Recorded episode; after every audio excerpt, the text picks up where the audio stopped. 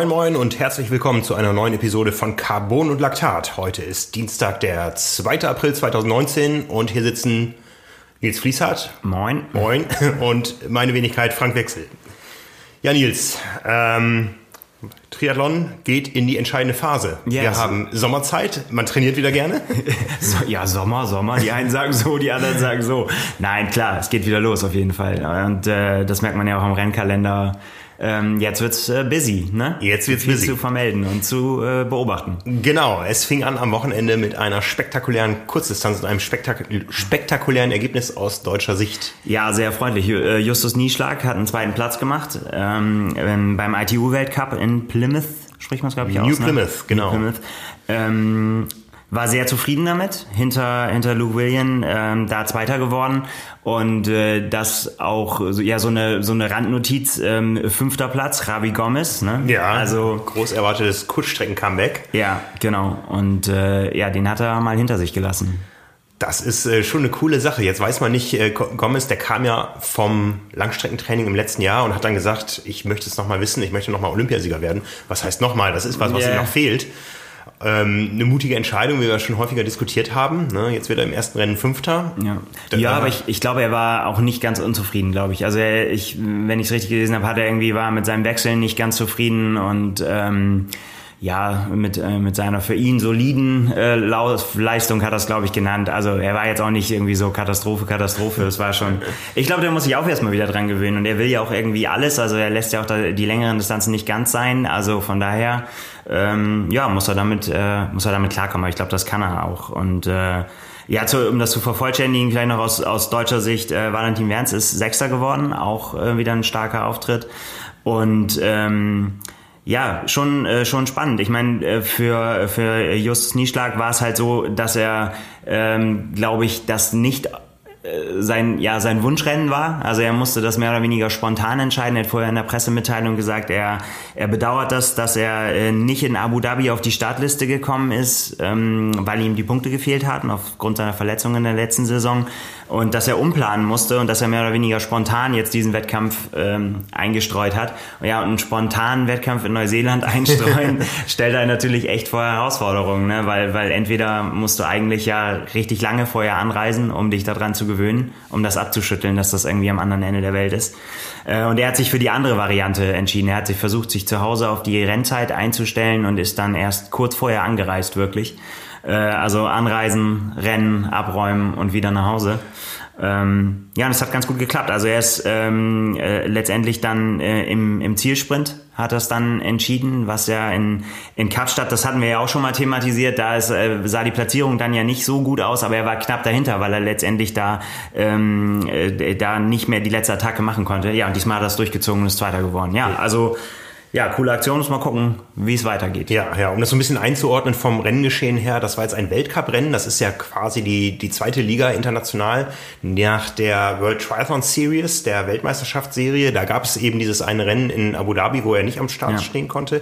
Das nächste Rennen findet Ende dieses Monats in, auf den Bermudas statt, in der Heimat von Flora Duffy. Und äh, da wollen natürlich alle hin, ja, in die, in die erste Liga, Ja. weil ähm, es da um Ruhm und Ehre geht und alles andere ist so ein bisschen Aufbauarbeit, Ja, glaub ich. klar. Ja, ja, logisch. Aber ich meine, das ist ja auch sein Ziel. Er guckt ähm, auf 2020, auf Tokio. Ja. Und ähm, ja, da muss er jetzt äh, wieder ran. Muss sich wieder ranarbeiten. Ja, also es läuft auf der Kurzstrecke. Wir haben ja auch demnächst den, äh, ich glaube, die Veranstalter reden selber vom Klassiker des Frühjahrs, den Triathlon in Buschütten. Ja. Am 5. Mai. Buschütten, für die, die es nicht wissen, liegt im Siegerland in der Nähe von Siegen. Also nicht ganz flach da. äh, Saisonauftakt, äh, wie man das kennt aus äh, Triathlonkreisen, Schwimmen im Freibad, 50 Meter Bahn, 1000 Meter. Dann geht es 42 Kilometer knapp über die Stadtautobahn, immer auf und ab, mit ein paar Höhenmetern. Und der Lauf ist auch ein bisschen kürzer, 9,5 Kilometer. Und da ähm, haben wir auch schon drüber gesprochen, ist nicht nur Jan Frodeno am Start, sondern auch ein paar Herausforderer. Ja, genau. Also da sind ähm, jetzt letztendlich die Namen rausgekommen und ähm, also ja, bei, bei den äh, bei den Männern ist das äh, Andreas Böcherer, der da äh, 2016 und 2018 schon gewonnen hat. Da will er natürlich, glaube ich, äh, wieder ran. Also der, äh, der, das ist, ich weiß gar nicht, also mein Lieblingsrennen wäre jetzt, glaube ich, zu hoch gegriffen, aber ich glaube, der fühlt sich da sehr wohl. Also der, äh, das ist so sein Format.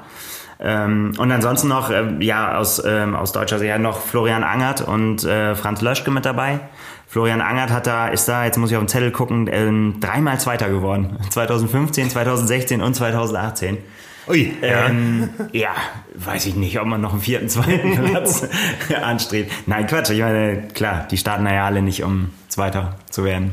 Ja, also die, dieses Beschütten ist schon ein Phänomen, finde ich. Ja, wie gesagt, das ist ja alles irgendwie jetzt äh, Autobahn und ähm, Freibad. Jetzt nicht das, was man sich vorstellt, wenn man über den, die Übertragung vom Ironman Hawaii erstmal auf Triathlon kommt. Ja, ja aber also es zieht ja äh, die großen Namen an. Ne? Also ja. wie gesagt, ähm, also für, für Jan Frodeno wird es wahrscheinlich das erste Rennen der Saison sein. Ähm, es war ja immer so, stand noch mit auf der Liste, äh, dass er beim 73 in Oceanside äh, startet. Also es stand auf der Liste, das war so seine Planung.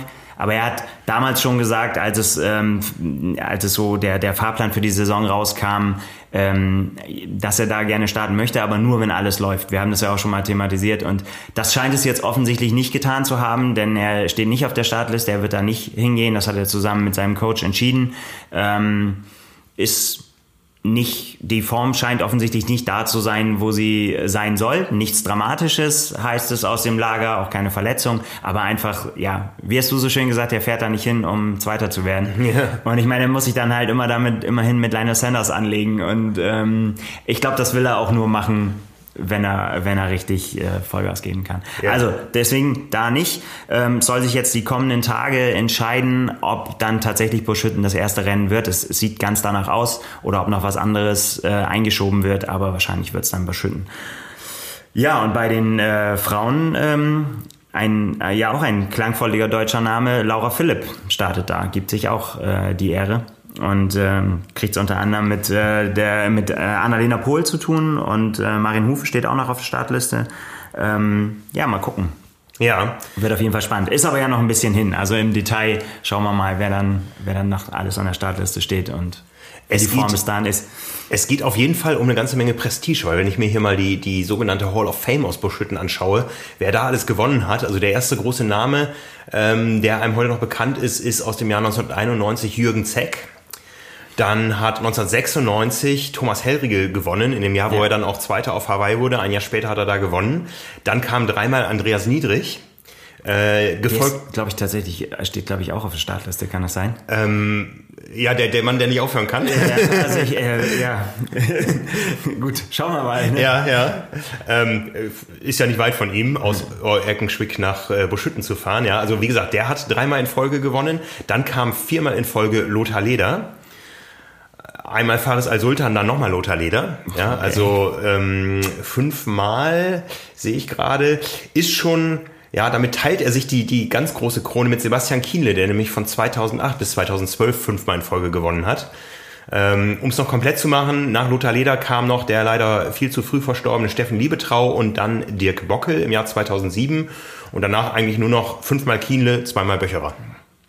Ja, und ähm, bei den Frauen, äh, da schaue ich mal rein in die, Licht, in die Liste Namen, die man kennen könnte, ist Nicole Mertes 1992 und Nicole Leder 2004. Mhm. Dabei handelt es sich um eine und dieselbe Person. Ja.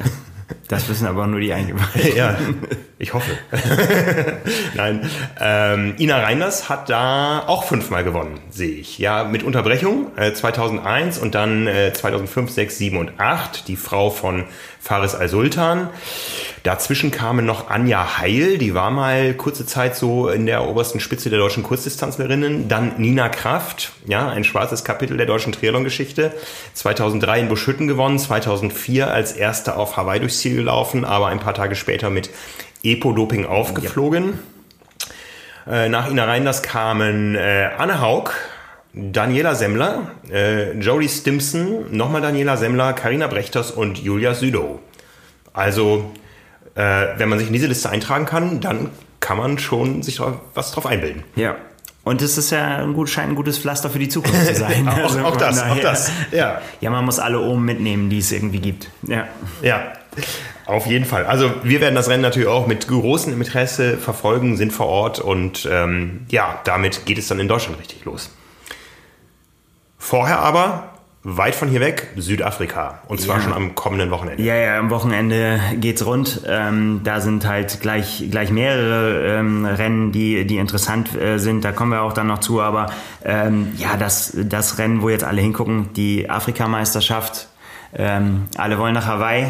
Und äh, viel zu viele wollen, äh, haben sich, glaube ich, das ausgesucht, dahin zu fahren. Wir, wir hatten das, ähm, ich hatte es mit Simon im Podcast, hatten wir schon drüber gesprochen, aber jetzt ist es tatsächlich ähm, ja soweit, dass es jetzt kurz äh, bevorsteht. Man muss einfach nochmal äh, die Liste, hier die Startliste nochmal, du sagst einfach Stopp, wenn du genug äh, Hawaii äh, Top 10 Finisher und Favoriten gehört hast. Kai Buckingham, Ben Hoffman, Josh Amberger, jetzt wird's dann Deutsch, Maurice Clavel, äh, Bart Arnut, David McNamee, Tim Don und äh, Nils Frommholt. Ach, man könnte so weitermachen. James Kahnemer ist noch dabei, Patrick Nilsson. Ultra schnell. Ähm, und dann noch weiter, Andreas Dreiz äh, äh, ist mit am Start. Ja, also äh, Namen ohne Ende bei den Männern, die ähm, sich alle irgendwie ausgerechnet haben, glaube ich, da ihre Quali ähm, klar zu machen. Da muss man schon sagen, das ist so neben Hawaii, Frankfurt Rot eins der bestbesetzten Rennen des Jahres. Ja, muss- schon. also ich meine, klar, mehr, wenn mehr man- geht nicht. Nee, auch wenn man zurückkommt, ich, ich weiß jetzt nicht, wie viele dabei, ich habe es ähm, hab's jetzt nicht im Blick, äh, letztes Jahr auf den Top 10, in der Top 10 waren äh, auf Hawaii. Das ist, äh, das ist krass, einfach so viele Leute jetzt da am Rennen zu haben.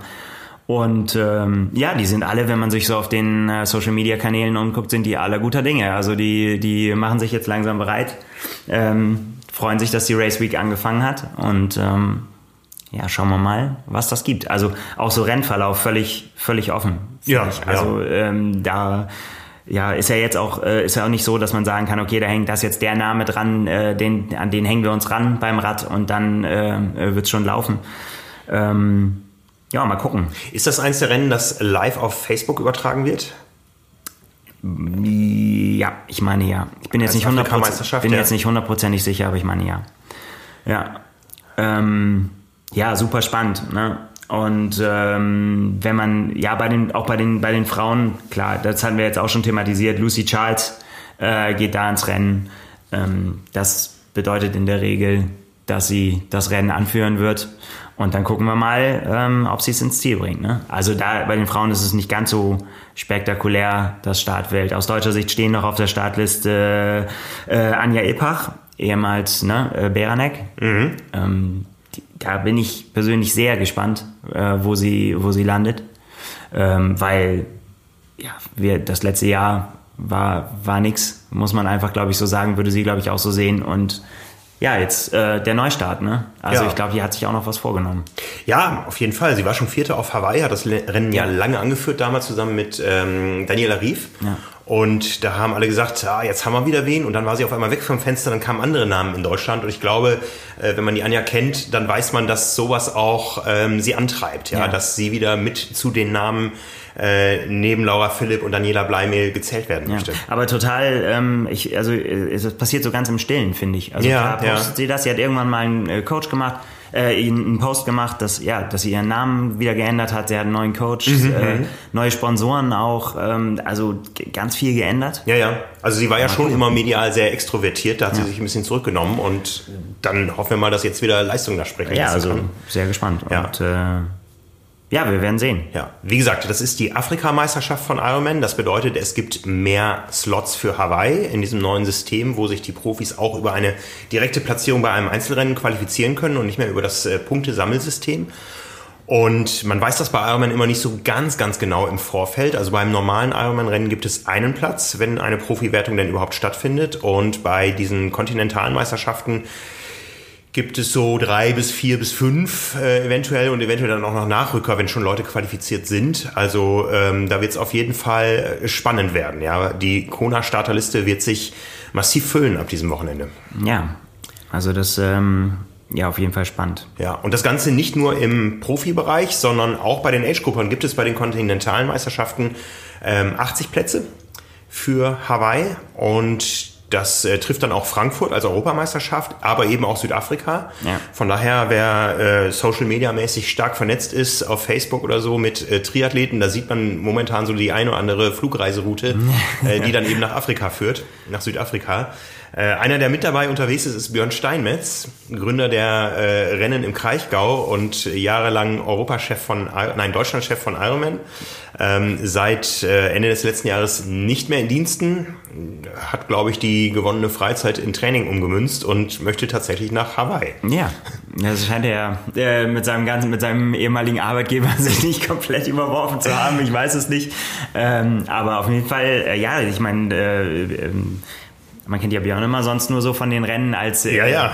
der war auch immer schnell unterwegs, aber auf dem Motorrad und hat geguckt, dass alles auf der Rennstrecke alles äh, so funktioniert, wie das soll und hat das alles da immer sehr gut im Griff äh, gehabt und äh, ja, jetzt selber. Ja. Ja. Ich weiß gar nicht, was hat der für eine Vergangenheit als, als Triathlet? Ach, der, der war, glaube ich, schon immer äh, richtig kernig unterwegs und ähm, ich habe ihn so ein bisschen verfolgt. Also er hat keine großen Trainingslager gemacht, war einmal kurz auf Mallorca, hat halt ein klassisches Wintertraining gemacht, wie es Triathleten heutzutage machen. Das heißt, er hat sich einen Indoor-Trainer zugelegt ähm, und ähm, ja, wer es verfolgt hat, äh, mit äh, ihm bin ja nicht nur ich vernetzt in Social Media, er hatte auch mal einen kleinen Rückschlag, eine kleine Verletzung und so. Aber so die letzten Ergebnisse, die man verfolgen konnte, die sind doch da sehr hoffnungsvoll. Also ich glaube schon, dass er auf jeden Fall da das Zeug hat, ähm, deutlich unter zehn Stunden zu finishen. Und dann muss man halt gucken, ich war, bin deswegen so gut ja. im Bilde, weil es meine Altersklasse ist, ähm, für was äh, eine Zeit von deutlich unter zehn Stunden reicht äh, in Bezug auf Hawaii. Ja, und das weiß man halt nie. Das weiß man nie. Ja. Wie gesagt, es gibt inzwischen diesen ähm, Drang, auch in Südafrika zu starten von guten Athleten, wenn man das verfolgt auf ja, Social klar. Media. Und es gibt den äh, Hawaii-Quali-Tourismus. Ähm, es ist nicht mehr so, dass es irgendwo anders immer per se einfacher ist. Ja. ja und ich meine, es ist ja auch tatsächlich so, auch als Age-Grouper, wenn man nach Hawaii will, ist es natürlich auch, sich da spät im Sommer zu qualifizieren, ist natürlich eigentlich für das Rennen auf Hawaii ähm, dann ja auch nicht gut. Ja. Also so vom Aufbau. Ne? Eigentlich ist es ja tatsächlich besser, man würde sich jetzt qualifizieren, hat dann Zeit ohne Ende, um dann ja, sich gezielt nochmal auf Hawaii vorbereiten zu können ja. und nicht so Harakiri irgendwie noch versuchen, das Letzte rauszuholen. Vielleicht wird das mal mein Plan. Ja, schauen wir mal. ich werde mir das mal anschauen. Im letzten Jahr ist, ähm, ich glaube, Benjamin Winkler heißt er, aus Kiel ist da Zweiter geworden, äh, Age Group Overall. Und der hat auch kein Trainingslager vorher gemacht. Ja, also der hat bewiesen, man kann das Ganze auch mit einer soliden Heimvorbereitung schaffen. Ja. Und äh, der ist aber zu cool und sagt, ja, Hawaii will ich gar nicht hin. Der hat seinen Slot gar nicht angenommen. Also das würde mir nicht passieren. Ja, das ist dann, wenn man dann da sitzt und wartet, oder? ja, wenn dann halt einer so sitzt und sagt so, nein, danke, ja, ja, ja. brauche ich nicht, habe ich schon. oder will nicht. Ja. Ja. Ach, diese Slotvergaben sind immer ein Highlight. Ja. Spektakulär. Also, also das ist ähm, nach dem Rennen dann immer noch das nächste emotionale genau, Highlight genau. irgendwie so. Also ja. da bin ich total froh, dass man sich das einfach so angucken kann. Es muss die Hölle sein. Also ich weiß, ich werde niemals in diese Situation kommen, dass ich da bangen muss irgendwie um, äh, um irgendwas. Aber das ist ja wirklich, ähm, das ist ja so fies, wenn du da sitzt und natürlich hoffst du dann. Also klar, jeder kann rechnen, du weißt irgendwie so, oh, hat wohl nicht gereicht, aber wenn es dann nur um zwei, drei, vier Plätze geht, ja, ja die Hoffnung stirbt ja. dann zuletzt. Ja, ja. ja, an alle, die uns zuhören, äh, Björn und Co., wir wünschen euch natürlich ganz viel Glück. Wir sind ja auch so ein bisschen da äh, parteiisch, äh, freuen uns immer über eine große deutsche Nationalmannschaft ja. auf Hawaii. Und von daher haut rein, Jungs und Mädels, wir werden das sicher verfolgen. Ja. Ja, so viel zu Südafrika, aber du sagtest schon, es ist nicht das einzige Rennen am Wochenende? Ähm, nee, es gibt, es gibt noch mehrere. Also was aus, was aus deutscher Sicht oder auch ja bei uns aus, dem, aus äh, Magazinsicht, bei uns in der Zeitschrift, ähm, ist es ja so, dass Daniela Bleimehl bei uns äh, dieses Jahr, dass wir sie durchs Jahr begleiten äh, und ähm, ja gucken auf ihrem Weg äh, durch die Saison mit verschiedenen Themen immer wieder ähm, äh, gucken, wie es bei ihr läuft. Ja, und sie gibt ja, ihr. Also konkret, wir haben in Print in jeder Ausgabe ja. eine Strecke drin, wo wir ähm, eine Profiathletin mit einer Age-Grupperin gegenüberstellen. Was unterscheidet die beiden in ihrer Vorbereitung im Training? Ja. Ne, äh, Katrin Meyer und Daniela Bleimehl. Genau. Und äh, ja, während ähm, ja, für, für Katrin äh, das Ziel der äh, Ironman Barcelona ist, ist das große Ziel für äh, Daniela die, natürlich der Ironman Hawaii. Äh, da, will sie, da will sie hin in diesem Jahr. da ist sie schon qualifiziert durch ihren Sieg in Italien genau. im letzten Jahr schon vor Hawaii. Und äh, jetzt geht's halt darum, die Saison vernünftig äh, zu strukturieren und durchzu, äh, durchzuplanen. Da gehören natürlich auch Rennen dazu als Triathlon-Profi. Äh, und ihr erstes wird eben dieses äh, an diesem Wochenende bei der Challenge Sal Salou sein. Ähm, ja, mal gucken wie es äh, äh, wie es da für sie ausgeht. Ich habe noch mal mit mit ihrem Trainer kurz gesprochen mit Björn Giesmann, der ist zuversichtlich, dass das ähm, ganz gut ausgeht. Also man guckt da schon, das soll jetzt schon nicht nur so ein so Mitlaufen sein, sondern ähm, ja, es soll eine gute Performance werden. Und für was es dann reicht, das muss man immer gucken. Sie ja, woran macht er die gute Performance fest? Geht es ja, um, geht's ja jetzt um Leistungswerte oder um Platzierung bei einem Rennen, was ja jetzt nicht unbedingt das prominenteste der Welt ist? Ja, also Platzierung ist natürlich immer schön, auch fürs, äh, glaube ich, fürs Gemüt, dass man einfach auch, weil ich meine natürlich, selbst wenn es nicht das prominenteste Rennen der Welt ist, hast du natürlich immer Gegner. Also hier ja. zum Beispiel ähm, ist ähm, Helle Frederiksen und äh, Maja Stag-Nielsen sind am Start äh, die Däninnen, die, die ihr da garantiert das Leben schwer machen werden, äh, weil, weil die einfach auch, ähm, auch ganz starke Sportlerinnen sind. Und dann geht es eben, immer die Frage, klar, willst du, willst du gewinnen, wenn du da an den Start gehst? Und ich glaube, ähm, dass ich, also so wie ich Daniela Bleimir kenne, ist es so, dass sie das nicht äh, groß rausposaunen würde. Sie stellt sich also ganz selten hin und sagt irgendwie so, ja, ich gewinne das Ding. Ja. Also ich gewinne das Ding sowieso nicht, aber ähm, ich, ich will gewinnen oder ich äh, gucke, dass ich äh, ne, um, um den Sieg hier mitkämpfe. Das ist schon, äh, sind, sind schon seltene Ansagen von ihr. Also sie ist da sehr zurückhaltend. Ähm, Björn ist da manchmal ein bisschen offensiver. Also ähm, ihr Coach Björn Giesmann. Ja, ja, genau. Und ja, also äh, soll ein solider und mehr als ein solider Saisonauftakt werden. Sie nimmt da ja auch noch eine andere Funktion wahr als äh, Ambassador der Challenge Family. Ja. Steht sie so ein bisschen als äh, ja, Maskottchen äh, ja, des Frauenfeldes? Das ist ja. eine gute Frage, was da letztendlich ihre Aufgaben sind. Also sie wird startet halt bei relativ vielen mhm. äh, äh Challenge-Rennen dieses Jahr, ähm, um ja und einfach Werbung dafür zu machen. Ja, ich meine, als Rotsiegerin letztes Jahr äh, das ist, ist eben ja die große Challenge-Familie, wird man dann hier aufgenommen, dann, ja, wenn man so ein ja, Rennen gewinnt. Ja. das ist eben diese komfortable Ausgangssituation, die wir auch schon mal thematisiert hatten. Die Profis, die sich früh für Hawaii qualifiziert haben, die haben dann natürlich auch aus geschäftlichen Gesichtspunkten alle Möglichkeiten offen, die Saison zu gestalten. Ja, Und das ähm, ähm, wird natürlich bei diesem Starterfeld von Südafrika für einige dann schwieriger werden, weil die Rennen natürlich immer knapper werden, je näher wir nach Kona kommen. Es ist jetzt noch ein halbes Jahr hin. Ja. Oder ja doch ziemlich genau ein halbes Jahr am Wochenende. Ähm, aber ähm, es wird noch genug große Namen geben, die quasi in so eine Endausscheidung bei einzelnen Rennen noch gehen werden. Ja klar, ich meine, letztendlich ist es ja immer der Plan, letztendlich für die, die nach Hawaii wollen, die wollen zwei Langdistanzen machen. Ne? Ja. Einmal die, wo, wo die Quali klar gemacht wird und dann eben Hawaii. Und äh, wenn man nicht gerade Cameron Worth heißt, dem, dem alles egal ist, der, der, der auch gerne mal sieben macht oder so, ähm, ja, dann ist jeder weitere, glaube ich, äh, die nicht im Plan war, nichts, was man machen will. Weil ich glaube, das kostet dann schon auch richtig Kraft. Also das sagen ja auch, also ich meine, die Athleten verkraften das einfach unterschiedlich. Die einen sagen irgendwie so, naja, ähm, das geht schon irgendwie, aber also ich weiß, also gerade so Sebastian Kienle hat es, glaube ich, mal gesagt auch und Jan Frodeno sagt das auch immer wieder, also dass das einfach für ihn, äh, dass er das auf jeden Fall vermeiden will, immer. Ja. ja. Weil das einfach zu viel Energie kostet. Das auf jeden Fall. Ich glaube, das können viele da draußen bestätigen.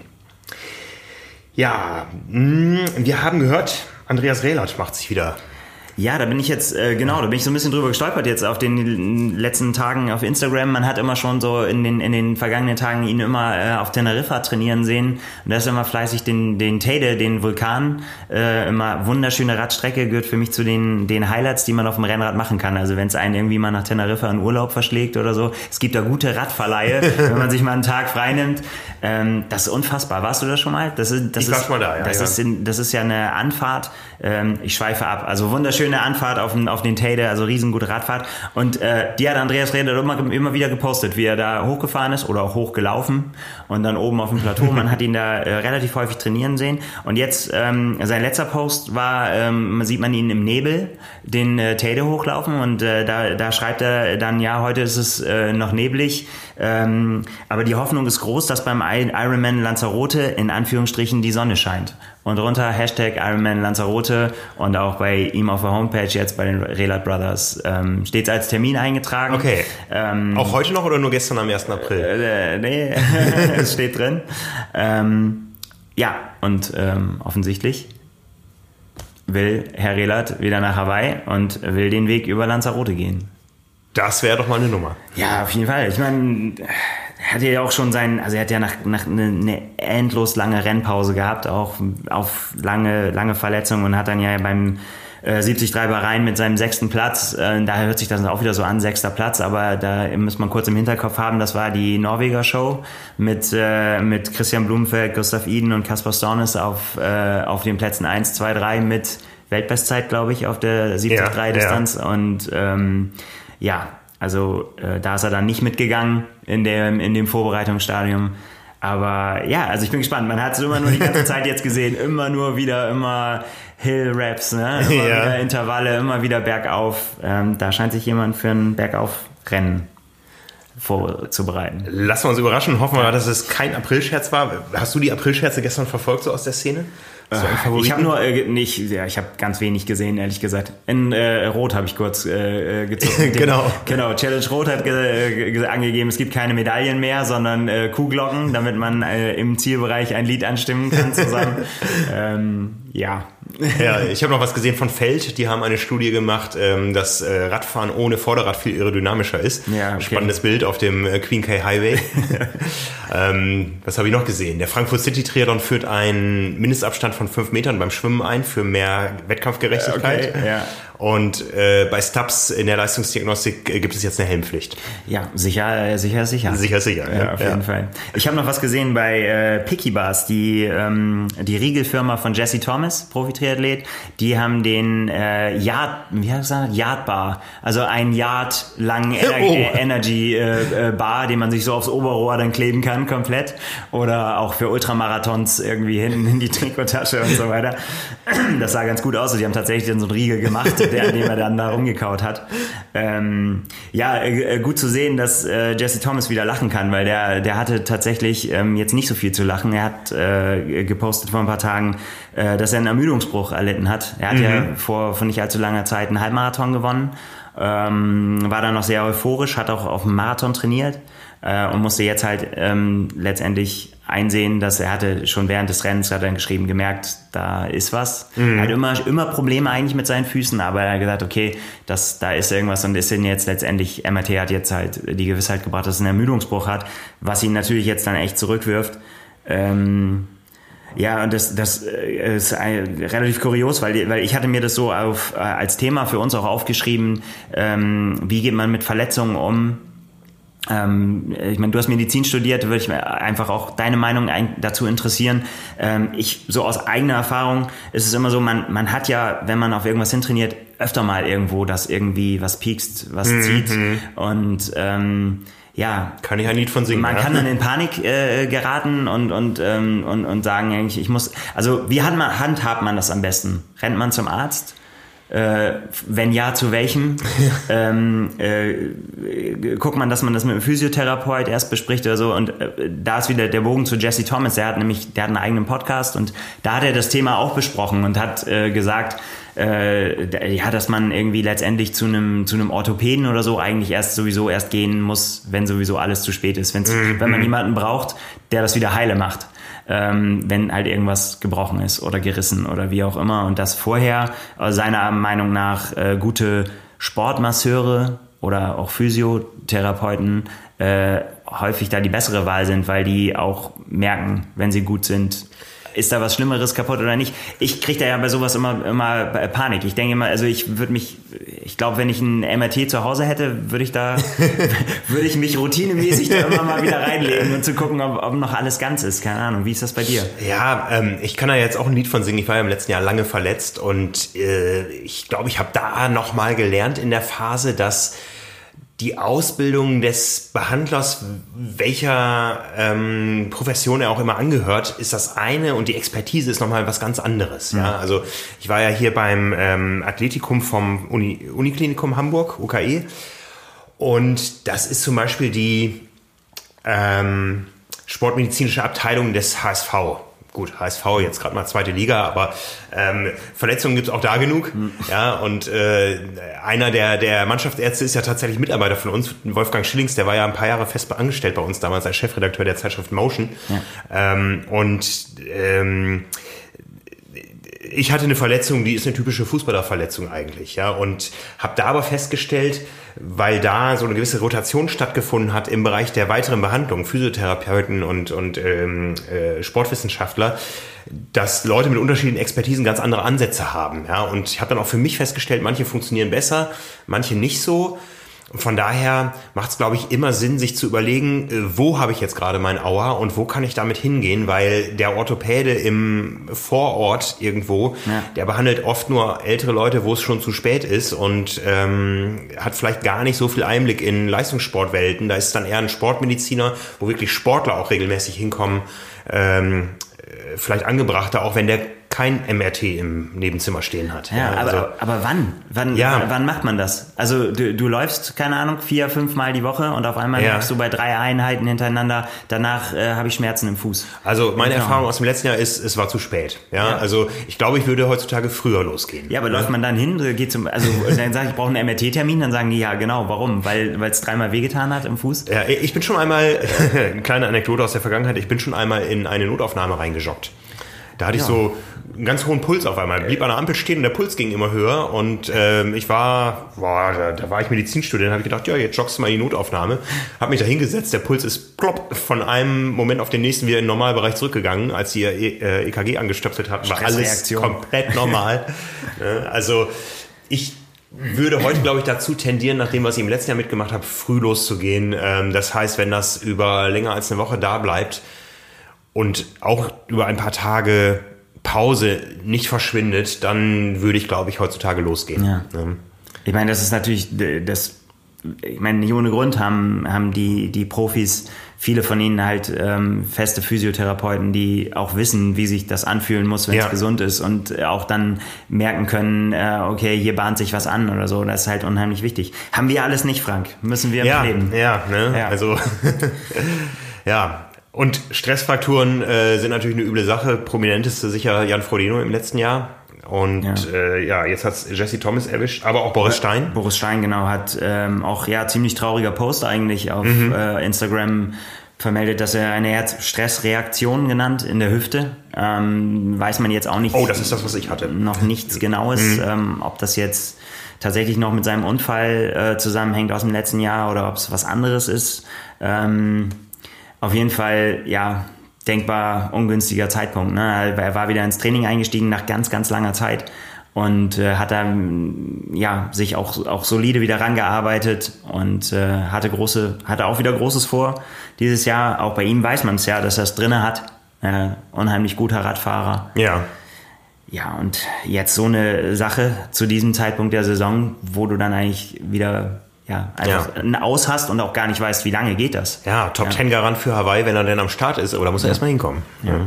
Und ähm, da ist er jetzt, ja, man, ich will nicht unken, aber das wird auf jeden Fall, wenn es denn noch klappen soll, wird es auf jeden Fall eine Monsteranstrengung wieder. Ja, ja. Und damit waren wir ja schon wieder ne, dabei, wie gut das für Hawaii ist, ja. Ja.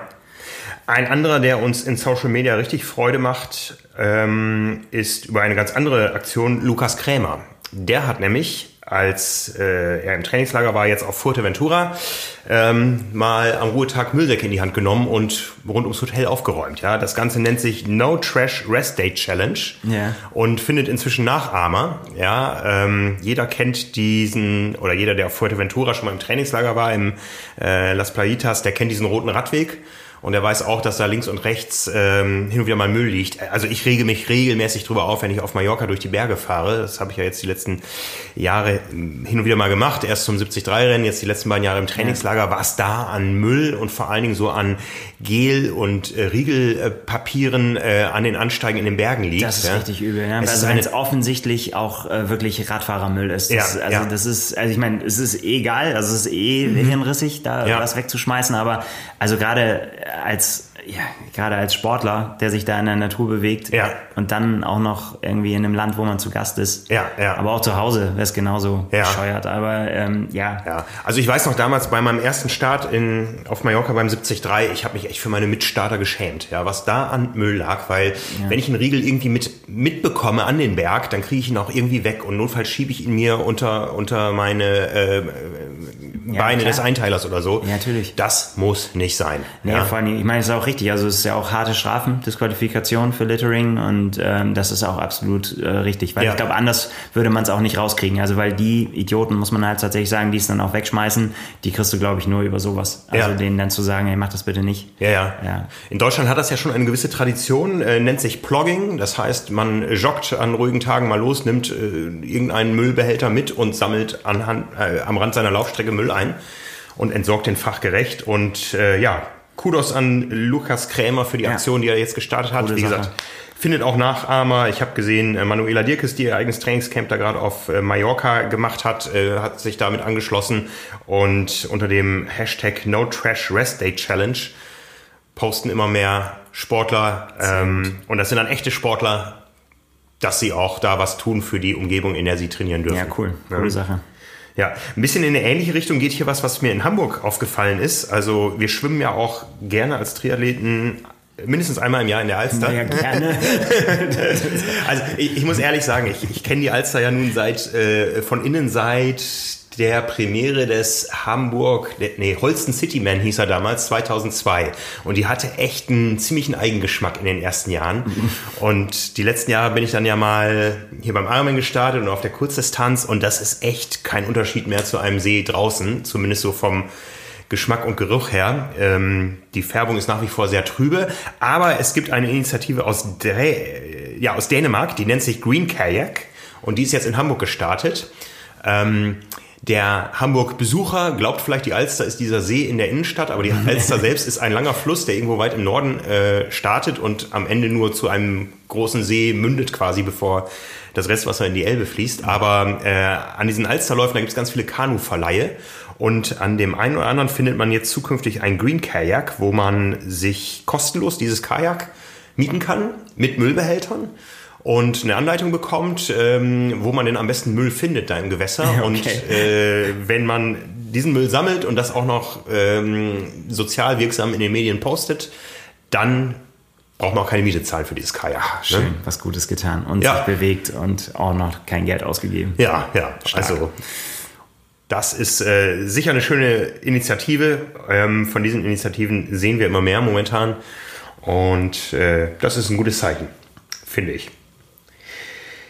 Ja, ähm, von der Nähe nur eine kurze Anekdote von äh, Hawaii, wo wir immer, wie ich immer schon sagte, auch mit dem Herz das ganze Jahr über zu Hause sind. Da gab es jetzt Entwarnung und zwar zum Vulkan Kilauea, der uns im letzten Jahr ja ordentlich Sorgen gemacht hat. Ist jetzt fast ein Jahr her. Ende April begann der große Ausbruch und inzwischen sind alle Warnstufen auf normal zurückgefahren worden. Äh, Und zwar ist das passiert letzte Woche. Es gibt da einmal die allgemeine Vulkanwarnstufe, die wurde von Advisory auf Normal zurückgestuft und die für die Luftfahrt wurde von Yellow auf Green zurückgestuft. Das heißt, der Ausbruch 2018 des Kilauea ist äh, beendet. Haken dran. Haken dran. Ne? Ähm, für den Triathlon hatte das immer die Bewandtnis äh, über den sogenannten Flock, also den Smog aus dem Vulkan, der da manchmal um den Berg zog. Ähm, den kann man auch mitunter deutlich sehen oder konnte man in der Vergangenheit. So ein äh, gelb-bräunliches äh, Wolkenband, was da oben um den äh, Vulkan kam. Und ähm, es gab, gab immer wieder Berichte, dass die Leute auch Probleme hatten mit der Atmung. Das ist erstmal jetzt Geschichte. Momentan ist da keine Aktivität zu sehen und äh, die Vulkanologen, die gehen davon aus, dass das auch ein paar Jahre dauern wird und der nächste Ausbruch wird dann auch wieder im Krater im äh, Nationalpark stattfinden und nicht wieder in irgendeinem Wohngebiet. Ja. Du hast dich ja da richtig reingefuchst. Du bist so richtig zum Ich bin Vulkanexperten geworden, ne? Hobby-Geologe, Vulkanologe geworden, ja. Okay, also dann äh, gucke ich immer auf dich, wenn du hektisch deine Sachen und irgendwie versuchst, in, äh, eine andere, auf eine andere Insel zu kommen, dann, Ja. dann weiß ich Bescheid, dass der ein Baum klar gemacht werden muss und raus aufs Meer. Ja, ich bin, bin ja fast so ein bisschen enttäuscht. Ich bin jetzt 21 Mal auf Hawaii gewesen, habe noch kein Erdbeben erlebt. Ja, also man will ja kein richtiges Erdbeben erleben, aber einmal so, Ja, wenn die schon stattfinden, ja. das sagt man dann so. Ja, ja, ja, genau. ja. Aber ich weiß nicht. Ähm, ich glaube, ich brauche das nicht noch dazu. Ja, ja. Schauen wir mal. Ja, ist ja noch ein halbes Jahr hin, aber wir können momentan davon ausgehen, dass es bis dahin ruhig bleiben wird und äh, alles wieder seinen geordneten Gang gehen wird. Sehr gut. In Kailua Kona und auch sonst auf Big Ansonsten Island. kümmert sich Franz, der Hawaiianer, darum, unser, unser deutscher Außenposten auf Hawaii. Genau, genau. Ich glaube, jetzt ist sogar Triathlon am Wochenende äh, der Lava Man ja. Triathlon. Ich bin aber leider überfragt. Ich habe nur das bei, bei meinen Hawaii-Freunden gesehen auf Social Media, dass sie alle ihre Motorräder äh, polieren und ihre ähm, Campingtische für Verpflegungsstellen auspacken okay. und da jetzt am Wochenende Triathlon feiern werden. Ja. Ne? Der Ironman ist ja nicht das Einzige, was es da nee, gibt. Nee, auf keinen Fall. Ja. Was ähm, haben wir noch? Was haben wir noch? Wir sind gerade ähm, gut beschäftigt, denn wir arbeiten am Triathlon Special 1 2019. Ja? Das kann man sagen, ja. Das heißt, das äh, zeigt uns A, es ist wieder nur ein halbes Jahr bis Hawaii, weil wir zwei Specials im Jahr machen. Eins äh, sehr ambitioniert auf Hawaii zum Rennen und eins im Frühjahr, was immer so den Arbeitstitel hier hat, Triathlon für alle. Ja, genau. Es ist ähm, einfach der große Rundumschlag ähm, mit, mit ganz vielen Themen, die alle Triathleten angehen, sowohl die, die sich für das Thema gerade neu interessieren und vielleicht ihren ersten Wettkampf noch vor sich haben und sich dafür jetzt wirklich äh, Tipps holen wollen und wirklich diese Fragen beantworten, die sich alle vor ihrem ersten Triathlon gestellt haben. Ne? Also diese Fragen beantworten wir ausführlich und wir gehen aber auch in die Tiefe für unser Abonnenten und auch für alle, die sich dafür äh, äh, interessieren und schon tiefer in der Thematik drin stehen. Wir haben einen großen Laufschuhtest drin. Wir haben ähm, was zum Thema Sättel drin, die neuesten Trends. Ähm, denn Sättel äh, sollen ja nicht nur bequem sein, sondern auch aerodynamischer machen. Das ist auf jeden Fall die neue große Erkenntnis. Mhm. Neu ist sie nicht, aber wir gehen dann äh, noch ein bisschen in die Tiefe. Wir haben äh, einen äh, zehn Wochen Trainingsplan drin für Kurzentschlossene.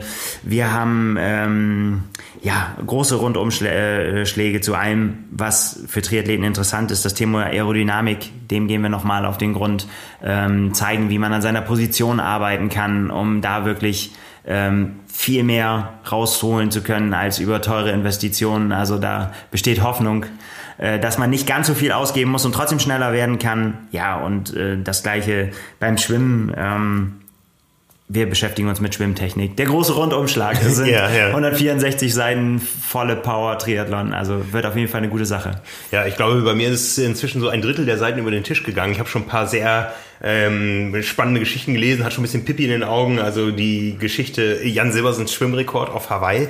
Ja, die ganze Vorgeschichte, das ist schon, ah, da sieht man, äh, da hat jemand echt sein Herzblut in ein Projekt gesteckt. Ja, ne? total. Also wir haben äh, Jan Silbersen äh, gebeten, äh, das aus seiner Sicht tatsächlich nochmal aufzuschreiben. Und äh, da ist ihm was richtig Gutes gelungen. Also, ja, ja. Ich hatte Gänsehaut beim Lesen, obwohl ich die Geschichte kannte. Das ist äh, wie, wie so, äh, es gibt ja diese Filme, wo man weiß, wie sie ausgehen und man trotzdem irgendwie bis zur letzten Sekunde äh, mitfiebert. Und genauso war es hier auch. Man wusste, er hat es geschafft, aber mit was für einer Ehrenaktion. Ja, unglaublich. Äh, sehr, sehr coole Geschichte auf ja, jeden Fall. Ja. Ja. Und ganz viele Rookie-Geschichten haben wir auch drin. Ja, auch, auch, auch da wieder Gänsehaut, ja, wenn da jemand äh, bei der Zigarettenautomat klemmt, ähm, entschließt, ich höre auf mit dem Rauchen und ich mache jetzt Triathlon.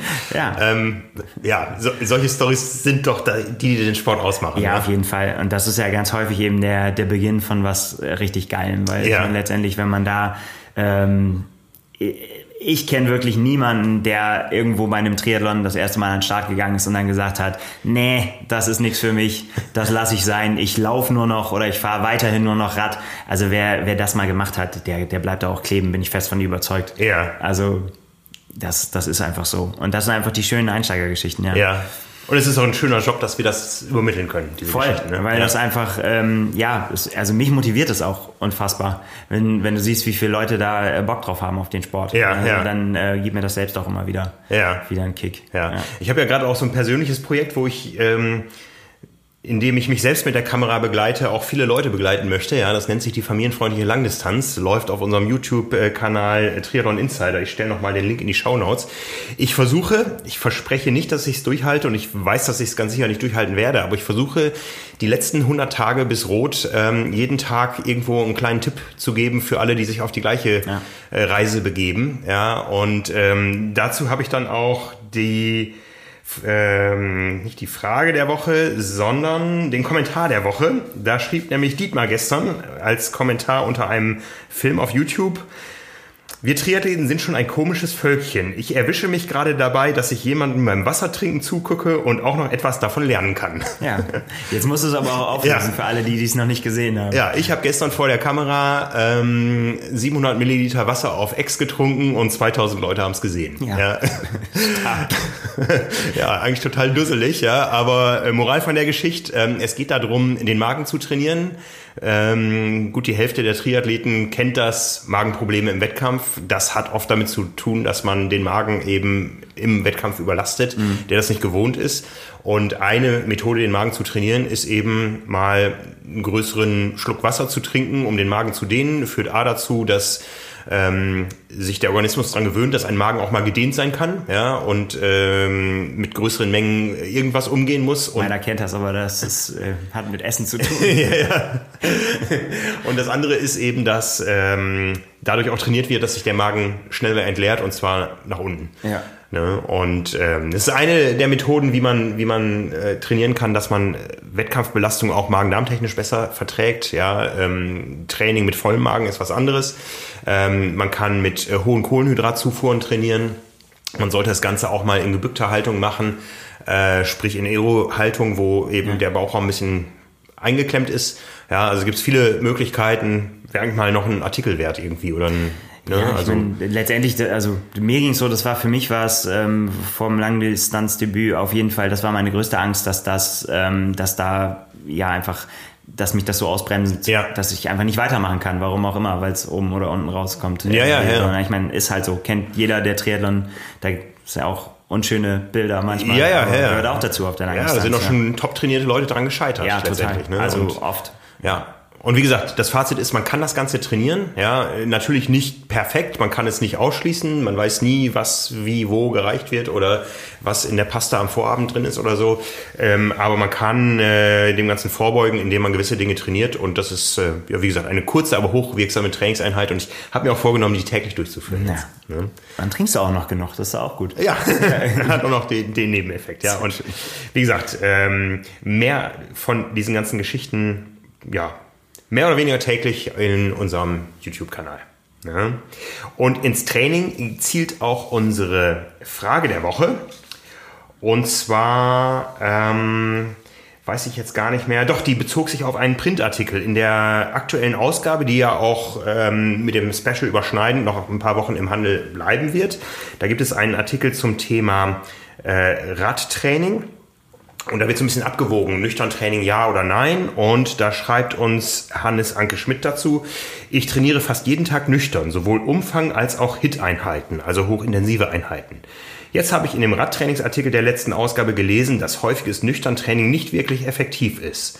Aus Zeitgründen schaffe ich es allerdings nicht anders zu trainieren. Meine Frage ist daher, ab wann ist es kein Nüchtern-Training mehr? Nach zum Beispiel einer Banane oder einem Müsli-Riegel oder erst nach einem normalen Frühstück?